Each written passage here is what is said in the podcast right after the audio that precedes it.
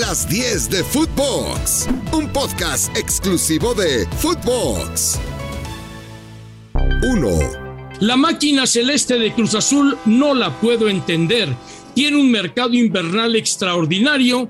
¿Y qué pasó? Le dieron las gracias a Álvaro Dávila, su gente, y regresa Jaime Ordiales. Cuando llegó Víctor Velázquez a la cooperativa de Cruz Azul, trajo a Dávila por Ordiales, ahora mete a Ordiales por Dávila y resulta que Ordiales nunca se fue de la cooperativa. Bueno, pues ya el descalabro lo tuvieron en la cancha del Estadio Azteca frente al equipo del Necaxa y es que lo administrativo puede permear en lo deportivo y ahí existe un gran problema.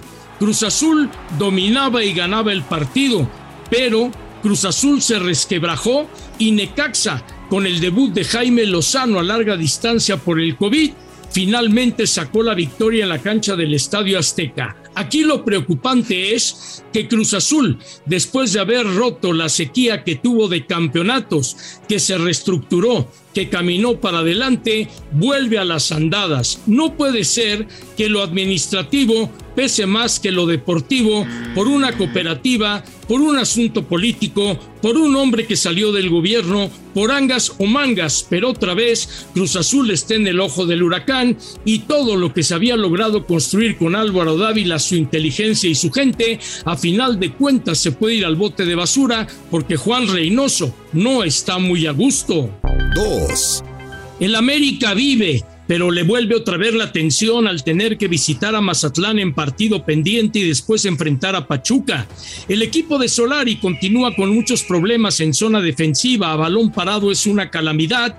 Y bueno, se demostró que el grupo está con Santiago porque el América jugó con algo más cuando no se tiene fútbol, aunque me llama la atención que el gol de la victoria lo anota Bruno Valdés, un jugador que no le gusta Solari, que esta vez lo utilizó porque no tenía laterales derechos y bueno, a final de cuentas Bruno anota un autogol, pero también anota el penal de la victoria. Diego Valdés lució mejor con el América, pero realmente el que crece enormemente en este equipo es Álvaro Fidalgo, que además de ser un jugador preciso y técnico, ahora demostró que también le corre la sangre por las venas en momentos importantes del partido y aunque le reventaron el labio, a final de cuentas nunca reyó al compromiso. América vence a un Santos de Pedro Caixinha que está en el sótano, que tiene un punto, que no ha encontrado con Caixinha de nueva cuenta la evolución. Bien dicen que segundas partes nunca fueron buenas y tal parece que esta es la historia del equipo Santos con un Pedro Caixinha que no encuentra el rumbo. Es cierto, vendieron jugadores, es cierto, juega con jóvenes, pero Santos con la plantilla que tiene está para algo más al momento. 3. Las Chivas Rayadas del Guadalajara son candil de la calle y obscuridad en la casa. Qué mal jugó Guadalajara contra el equipo de Tigres, sobre todo con despistes defensivos que a final de cuentas le costaron la derrota. Es cierto, Guadalajara busca ser dinámico, es cierto, Guadalajara busca agradar a la tribuna, Guadalajara quiere ganar la victoria y quiere llegar con todo, pero bueno, resulta que a final de cuentas el equipo de las Chivas Rayadas del Guadalajara no encuentra el rumbo. Lo de Ciudad Juárez un espejismo y el equipo de Tigres de Miguel Herrera de habérselo propuesto pudo haberle metido más goles al Chiverío, aunque hay que reconocer la actuación que tuvo Raúl Gudiño. Y cuando vinieron los cambios, hay de bancas a bancas. La banca de Tigres es la más poderosa del fútbol mexicano. Salía una estrella, entraba otra estrella. En Guadalajara salía alguien, entraba un novato de la cantera. Bueno, el poder adquisitivo de Tigres está dando un golpe de autoridad en la Liga MX y Miguel Herrera le ha encontrado la cuadratura al círculo al conjunto norteño, con buenas actuaciones, ganando ya dos partidos de visita frente a Pumas y las Chivas Rayadas del Guadalajara y demostrando que este equipo de los Tigres puede, puede llegar muy lejos en este campeonato. 4. Los Pumas de la universidad volvieron a la senda de la victoria Después de dos descalabros consecutivos, Lilini le volvió a encontrar la bolita mágica y derrotan a León por marcador de dos goles por uno después de estar abajo en el marcador. Importante la reacción que tuvo Pumas, importante que aprovechó para manejar el partido con un hombre de más a lo largo de gran parte del partido, porque después el ímpetu de Alan Mozo lo llevó a una nueva expulsión, que tal vez Pumas va a apelar porque es una expulsión apretada, pero, pero lo relevante de este partido y de toda la jornada, el fair play de Luis El Chapo Montes. Expulsaban a Corozo, que por haberle dado un codazo en la cara, y Montes se acercó al árbitro y le dijo, no, fue en el brazo y la tarjeta roja cambió por amarilla. Pocas veces se ve un acto de fair play en el fútbol mexicano. Yo recuerdo uno de Gallaga con los tepos de la Autónoma de Guadalajara diciendo que no había sido gol y que el gol tenía que ser anulado por fuera del lugar. Pocas veces vemos estos casos de fair play dentro de un terreno de juego porque a final de cuentas cada quien juega su baraja y a veces metiendo lo que le llaman colmillo a lo que yo le llamo trampa pues se llegan a conseguir objetivos y resultados y en la victoria de Pumas sale con el brazo alto el Chapo Montes. 5. Raúl Jiménez anota gol decisivo en la victoria del 2 por 0 frente al Tottenham de parte del Wolverhampton, que de esta forma vuelve a pelear los puestos europeos en la Liga Premier. Pero lo más importante es que Raúl Jiménez va encontrando su camino porque no hay que olvidar que el tremendo golpe que tuvo con David Luis ha dejado secuela, ha dejado no ver a un Raúl Jiménez como se veía antes del golpe, más sin embargo, el hidalguense es un hombre que siempre va hacia adelante y se ha convertido no tan solo en el líder del equipo de los Lobos, sino también en el consentido de la afición que jugando de visitante frente al equipo del Tottenham Hotspur se llevó la ovación de la tribuna y el sí señor retumbó por todo lo alto. Que a un jugador mexicano le canten en la tribuna es extraordinario, porque quiere decir que Raúl ha logrado una sintonía total, sin duda alguna, con la afición y la afición lo quiere. ¿Por qué? porque Raúl Jiménez no es tan solo el goleador, es un hombre carismático, un hombre que asiste, un hombre que tiene buenas actuaciones, pero claro, el goleador vive del gol y Raúl lo hizo extraordinariamente empeinando de pierna derecha al ángulo en una serie de rebotes para encaminar la victoria del Wolverhampton y darle ilusión que Jiménez está de vuelta. 6. Los Rayados del Monterrey ese fracaso en el Mundial de Clubes tiene a la institución de cabeza y aunque Duilio Davino salió a respaldar al Vasco Aguirre, el mensaje es muy claro. Si no gana la liga, se va, porque Duilio fue muy incisivo en este punto. Pero, ¿qué demonios le pasó a Rayados de Monterrey en el Mundial de Clubes?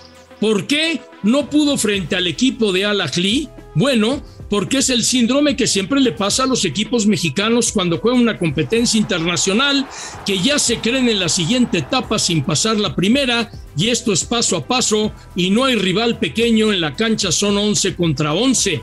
La playa de estrellas del Monterrey no pudo porque Alajlí anotó primero y siempre jugando al contragolpe se sintió cómodo y se pertrechó bien atrás. Si usted analiza la historia del fútbol mexicano a nivel internacional, no siempre, pero regularmente cuando está bajo en el marcador, la capacidad de reacción es mínima, por no decir nula, y de ahí vienen los grandes fracasos. Sin pelos en la lengua. Este es un fracaso para Rayados, un fracaso para la Liga MX y un llamado de alerta que si el fútbol mexicano quiere continuar creciendo, primero debe cambiar la mentalidad para llevarlo a cabo en el terreno de juego. 7. Y por si algo nos faltaba, la Liga de Campeones de CONCACAF entra en su etapa de octavos de final. Santos, que anda dando pena en la liga, va a enfrentar al equipo de Montreal y bueno, tal vez es una buena oportunidad para recomponer el camino. Cruz Azul se va a meter a la fría Canadá para enfrentar a un equipo de Force totalmente desconocido y después del descarrilamiento que tuvo la máquina, meterse a clima invernal y con un Juan Reynoso que no lo calienta ni el sol, caray, se convierte en una visita realmente peligrosa y ya veremos a final de cuentas en qué llega a terminar esta circunstancia. El equipo de León se mete a territorio guatemalteco contra el Guatostoya y vamos a ver de qué forma puede reponer y marcar un buen sendero dentro de este torneo. Y bueno, Pumas tal vez lleve el compromiso más pesado, va frente al equipo de Saprissa, un equipo costarricense que siempre le ha dado problemas al fútbol mexicano y que en esta ocasión pudiera no ser la excepción. La Liga de Campeones de CONCACAF empieza a apretarle el calendario a estos cuatro equipos y bueno, de los que van a jugar fuera, Santos, Cruz Azul, León vienen de perder. Pumas es el único que viene de ganar en la última jornada del balompié mexicano. 8. Si hay un jugador mexicano con el que hay que quitarse el sombrero, es con José Andrés Guardado. Guardado ha llegado a 500 partidos en Europa. Primer mexicano que lo consigue. Pero lo de Guardado es admirable. ¿Por qué? Porque se ha sobrepuesto a lesiones musculares. ¿Por qué? Porque tuvo la valentía y el orgullo de irse a la segunda división con el equipo La Coruña y volverlo a la primera división. Es uno de los capitanes del equipo del Real Betis y un jugador muy querido por su liderazgo, por su carisma. Y yo se lo digo en personal, yo admiro mucho a Andrés Guardado porque es un jugador que se sale del cartabón. ¿A qué me refiero? Pierde la selección mexicana, da la cara. Juega bien la selección, da la cara. Juega mal la selección, da la cara. Es decir, Guardado es un profesional dentro y fuera de la cancha que en ningún momento se esconde y que definitivamente siempre da lo mejor por su equipo.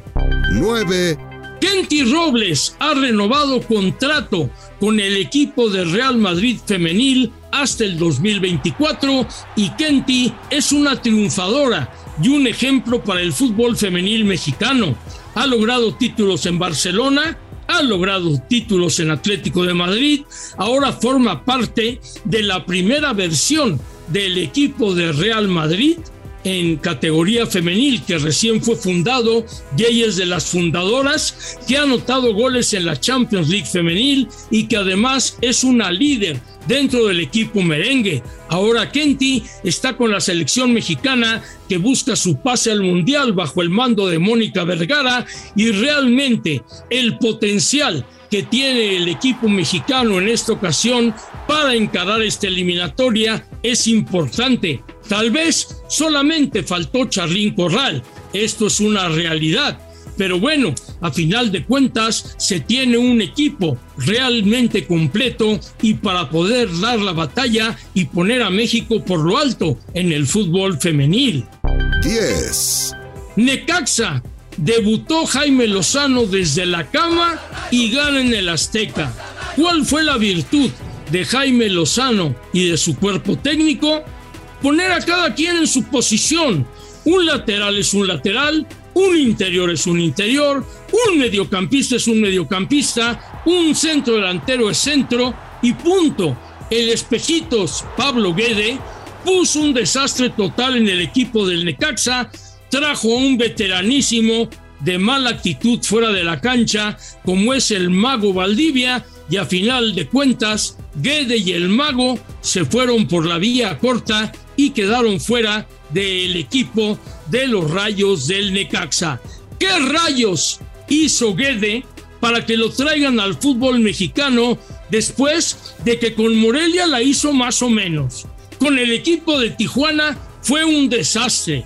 Con el Necaxa volvió a ser un desastre y como somos de malinchistas, no dudo que tal vez en un futuro digan vamos a traerlo de regreso a trabajar en el fútbol mexicano porque si doña Malinche existiera, se volvería a meter a la tumba. Así se dan las cosas en un fútbol mexicano que muchas veces no tiene memoria, que muchas veces sin duda alguna pues sabe poner estas cosas de cabeza y que a final de cuentas tanto daño le hacen al balompié mexicano. Así estamos llegando al final de las 10 de las 10 de lo que ha pasado en el mundo del fútbol Hasta la próxima. Esto fue Las 10 de Footbox, un podcast con Fernando Schwartz.